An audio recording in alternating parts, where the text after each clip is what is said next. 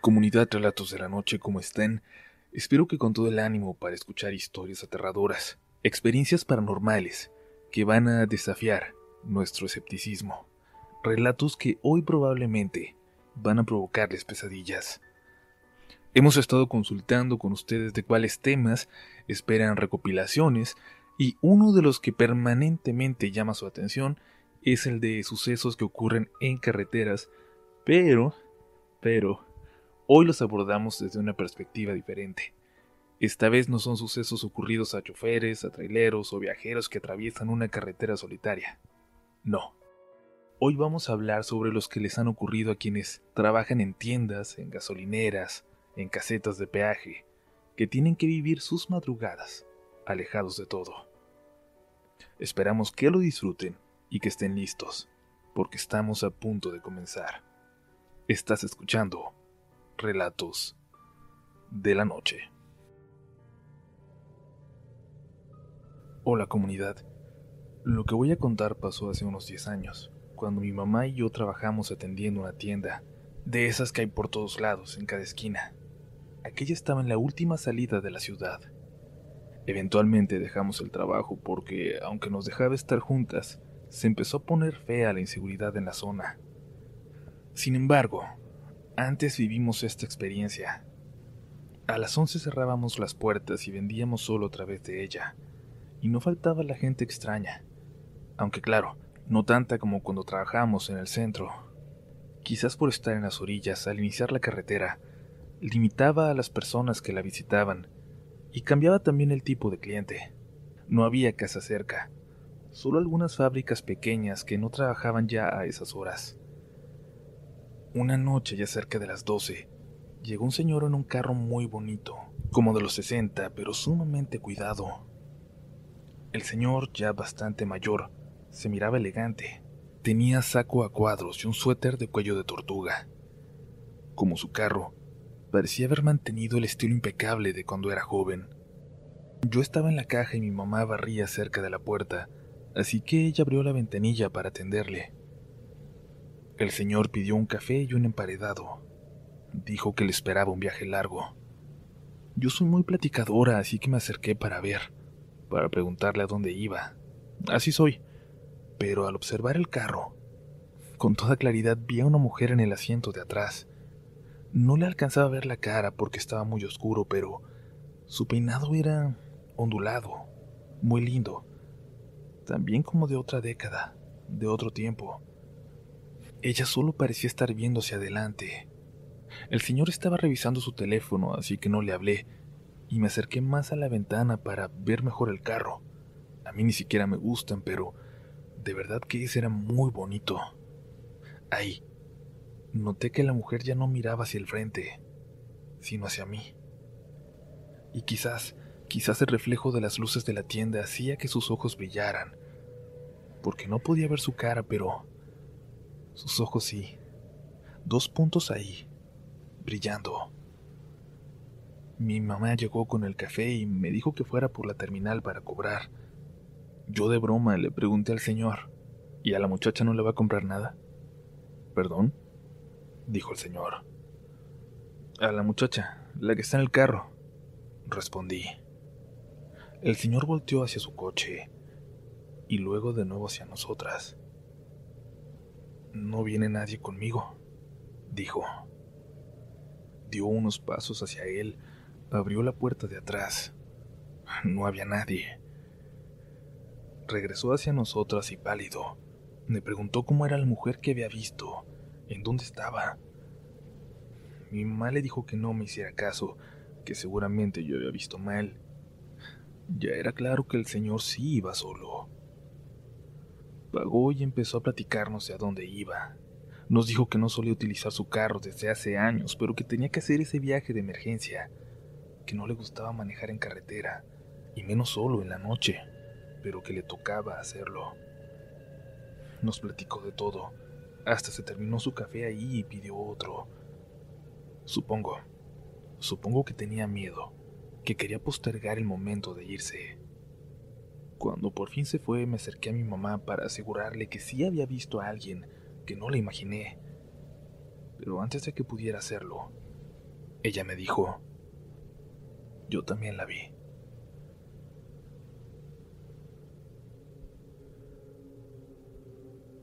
Hola a todos. El año pasado trabajé casi por completo cobrando en casetas de peaje. La mayor parte del tiempo estuve en una que se encuentra antes de entrar en un tramo de carretera algo peligroso, del que se cuentan leyendas y que creo que ya han mencionado en el canal. No quiero decir exactamente cuál, pues mi hermana sigue trabajando ahí, de hecho. Solo había cuatro entradas, cuatro cajas, cuatro casetas de peaje, de cada lado pero la salida y la entrada no estaban juntas, están separadas por una pequeña colina. Cuando me tocaba en la madrugada, como en aquella ocasión, la mayor parte del tiempo solo hay dos casetas abiertas, salvo en los días feriados. Éramos dos cajeros aquella noche y una persona más en ese momento trabajando en mantenimiento. No es una carretera tan transitada y menos a esas horas. Es un tramo muy solitario. No hay absolutamente nada en medio de aquella carretera, y aquella noche había incluso menos autos que de costumbre. Por eso aquella noche nos sacó mucho, mucho de onda cuando una señora pasó caminando, saliendo de ahí, cerca de las dos de la mañana. Pasó por el medio de las dos casetas cerradas y luego caminó hacia el costado de la carretera. En unos segundos la dejamos de ver en la oscuridad. Ninguno de nosotros dos quería salir de la caseta, así que le reportamos al señor de mantenimiento para que fuera a dar una vuelta, a ver si todo estaba bien. Quizás la señora había estado en un accidente o algo parecido. Era una señora delgada, de unos 40 años, vestida completamente normal. Incluso les puedo decir que eso me asustó más. Su normalidad tan limpia y tan cuidada que era muy raro explicar que a esas horas de la madrugada estuviera pasando por ahí, caminando sola. Pasaron dos o tres carros por ahí y nada más. El señor de mantenimiento se acercó a revisar a donde le dijimos. Creo que allá va, ¿no? Nos dijo, y señaló hacia la carretera que se extendía por una larga recta de varios kilómetros. Ahí me animé y me alejé un poco de mi caseta. Y me emparejé al señor de mantenimiento.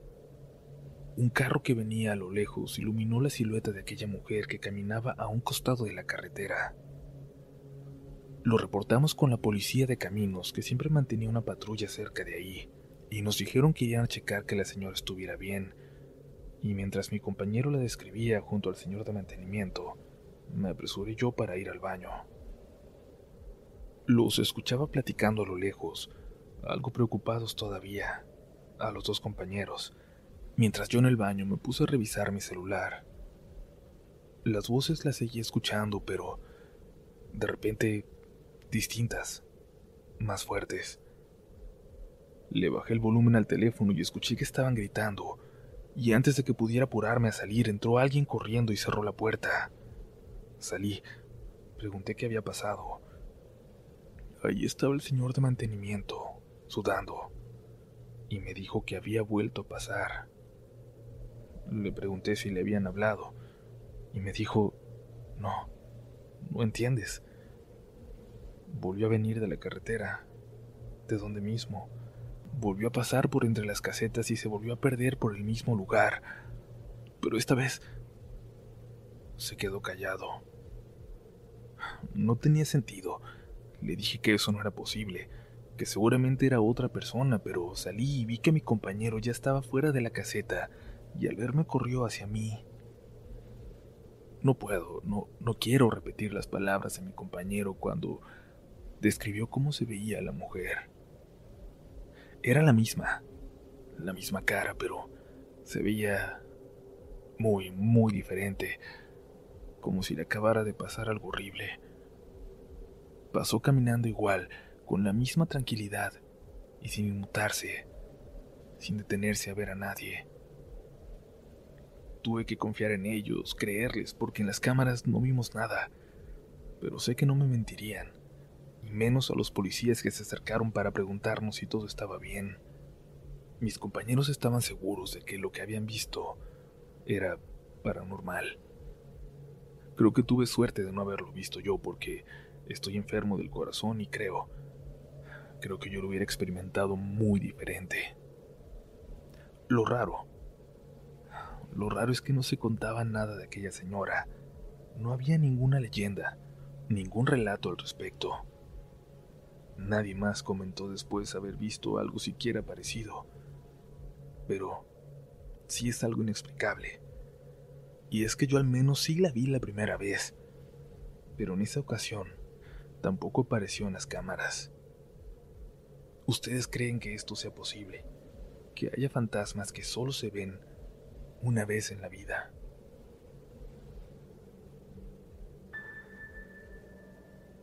Comunidad, aún hay historias por delante, pero les recordamos que la mejor forma de apoyar a este canal es compartiéndonos sus historias a mi relatos de la también siguiéndonos en nuestras redes, donde nos encuentran como RDLN oficial, y claro, si son muy muy fans de este proyecto, compártanos con sus amigos para que se suscriban y para que cada vez haya más gente compartiendo sus experiencias. Seguimos, que aún queda mucho contenido. Esto es Relatos de la Noche.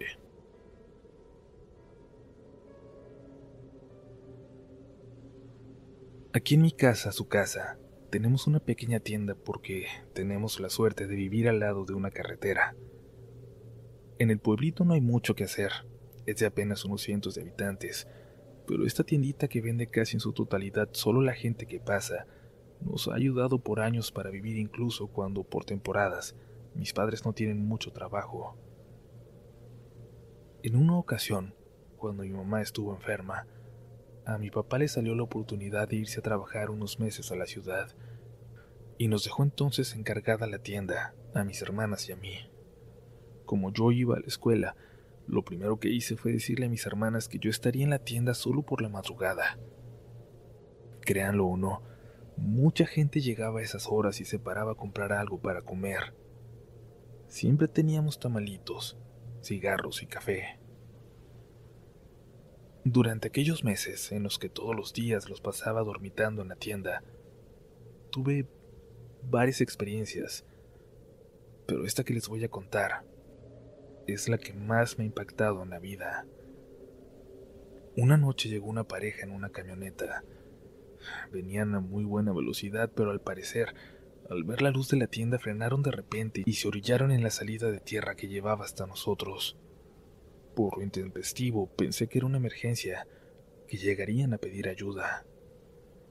Una mujer salió corriendo de la puerta del copiloto y se metió, y un joven salió detrás de ella y le dijo que había que continuar que se fueran.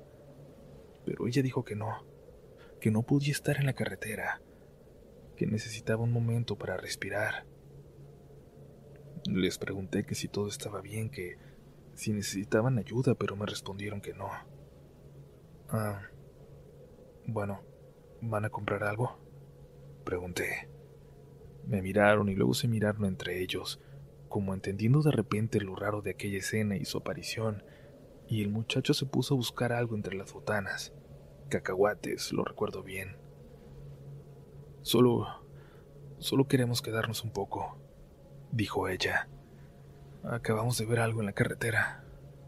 No era la primera vez que escuchaba algo así, o que llegaba alguien confundido por lo que acababa de ver antes de la curva, antes de llegar al rancho de La Palma. ¿Ah, sí? ¿Qué vieron?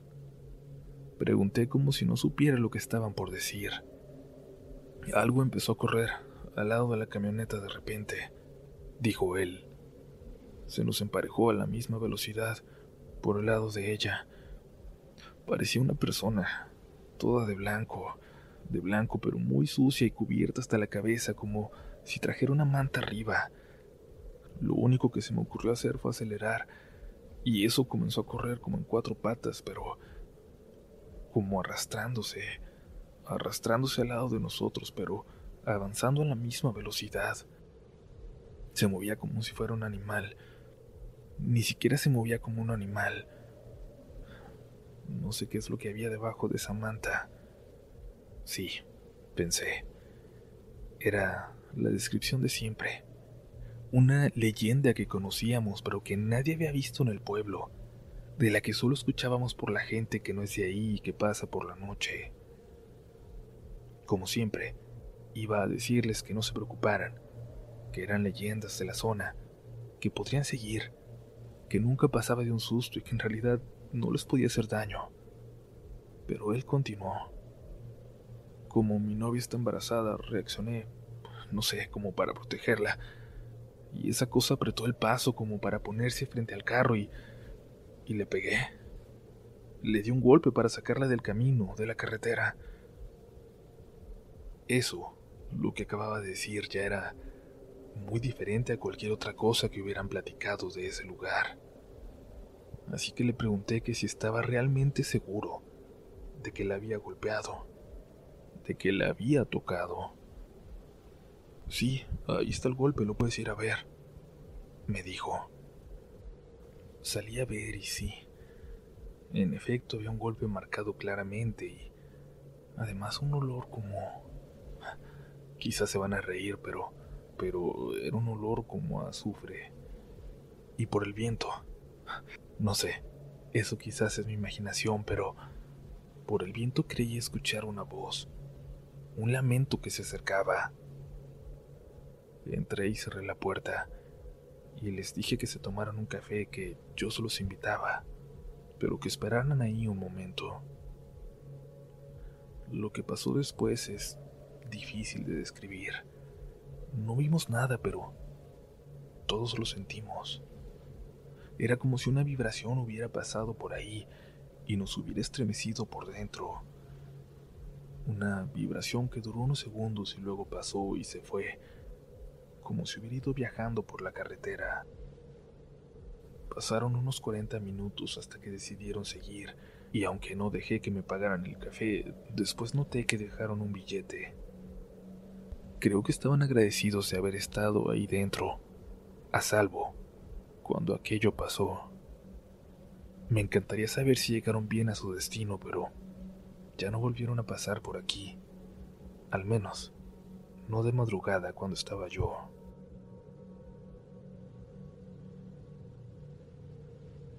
Lo siguiente es la experiencia más bizarra que me ha ocurrido, y después de tiempo de intentar escribirla, por fin me decido a compartirla con ustedes.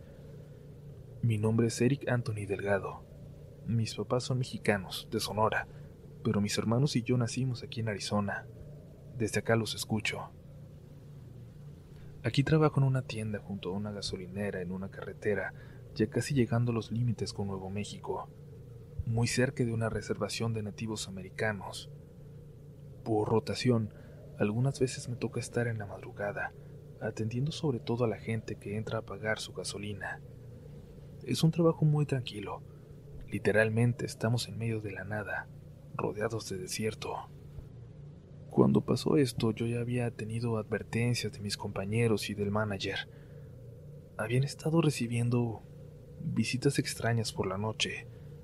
Nos advirtieron que si veíamos algo sospechoso, cerráramos la puerta y llamáramos a la policía inmediatamente. Ahí la verdad casi no hay delincuencia o asaltos, pero de vez en cuando ronda algún loco por ahí. Y era mejor estar preparados y evitar cualquier inconveniente. La tienda es muy pequeña, de verdad, pero seguramente habría quien quisiera llevarse algunos dólares de ahí si tenía la oportunidad. De todas formas, no cerramos la puerta, nunca lo hacemos, salvo cuando vamos al baño y justo en eso estaba yo y había cerrado cuando escuché que llegó un auto y me apresuré a salir. A través de los estantes vi que se había estacionado frente a la bomba de gasolina, pero el chofer ya no estaba ahí. Era un carro amarillo, un pinto, quizás, con la pintura corroída, enmohecida, como si lo hubieran sacado de un deshuesadero. Me iba a acercar a abrir la puerta para que pasaran a pagar, pero algo me detuvo de repente. Algo me dijo que no lo hiciera. Hay un pasillo de madera que rodea la tienda. Alguien estaba caminando por él. Alguien estaba intentando abrir la ventana de la parte de atrás. Solo me agaché de repente y me quedé callado. Hay un arma en la caja registradora, pero estaba del otro lado de la tienda, además de que ni siquiera sabía cómo usarla. Escuché a los pasos dirigirse ahora hacia el frente de la tienda. No pudieron abrir la ventana que habíamos asegurado la noche anterior. Los pasos se acercaron y vi que alguien se estaba asomando por la ventana junto a la caja y luego se acercó a la puerta. Cuando vio que no había nadie, intentó abrir. Yo seguía escondido y es que, bueno, quizás a algunos les parezca de risa, a mí me pareció horrible lo que vi. El hombre tenía ropas de payaso, literalmente, con ropas como de payaso viejo, con un saco de pana café que le quedaba muy grande y pantalón igual, sombrero, y la cara con restos de maquillaje muy mal lavado. Tenía mucha barba, más bien parecía un vagabundo. A mí me dan miedo de por sí los payasos, pero ese hombre lo que fuera que buscaba no era nada bueno. Había dejado mi teléfono celular en la caja. Sí, sabía que tenía que ir y llamar a la policía, pero por alguna extraña razón o por el miedo, no quería salir. No podía salir. No quería que él me viera aunque no pudiera entrar. Me daba mucho miedo pensar en cómo iba a reaccionar al verme.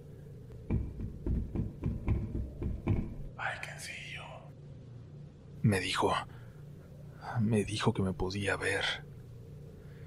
Caminó de nuevo hacia atrás y volvió a intentar abrir la ventana y en ese momento yo aproveché para correr y llamar a la policía, intentando sonar lo más creíble posible, solo diciendo que había un hombre extraño intentando entrar. Cuando me escuchó hablar, el tipo caminó muy despacio hacia su auto. Lo encendió y sin prender las luces en lugar de volver a la carretera se encaminó hacia la parte de atrás. Les dije, estábamos en el medio del desierto y él condujo hacia él. La policía llegó unos 15 minutos después. Buscaron, pero ya no había señales de nadie por ahí cerca, a pesar de que les describí el carro y que no podría llegar muy lejos y debía ser inconfundible. Me preguntaron si podía describir algo más sobre el hombre, pero solo les dije el color de la ropa, me daba vergüenza decir que era un payaso, que, que parecía serlo. Y me daba más vergüenza aún describir algo más. Algo que creo que fue lo que realmente me paralizó. Cuando aquel hombre se acercó a la puerta, apestaba a flores. Un olor que me caló en la nariz, pero es que no era flores lindas, no a flores de un jardín. Era ese olor desagradable como como una funeraria. Yo sé que no es algo paranormal, pero, pero es aterrador y es real. Y me da mucho miedo pensar que ese hombre sigue ahí aún, suelto, quizás muy cerca de aquí. Me da miedo siquiera pensar en qué hace o en dónde vive. ¿Qué es lo que tiene que vivir la gente que se topa con él? ¿O qué hubiera pasado si hubiera llegado antes de que yo entrara al baño y tuviera la puerta cerrada? Espero no volver a verlo pero si quiere volver es imposible detenerlo. Como les digo, nuestra puerta siempre debe estar abierta. Gracias por escuchar.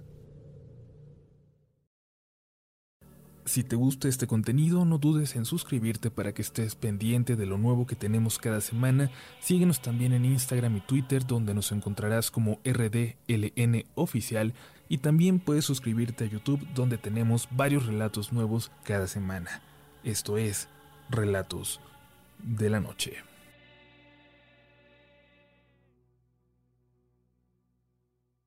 ¿Quieres regalar más que flores este Día de las Madres?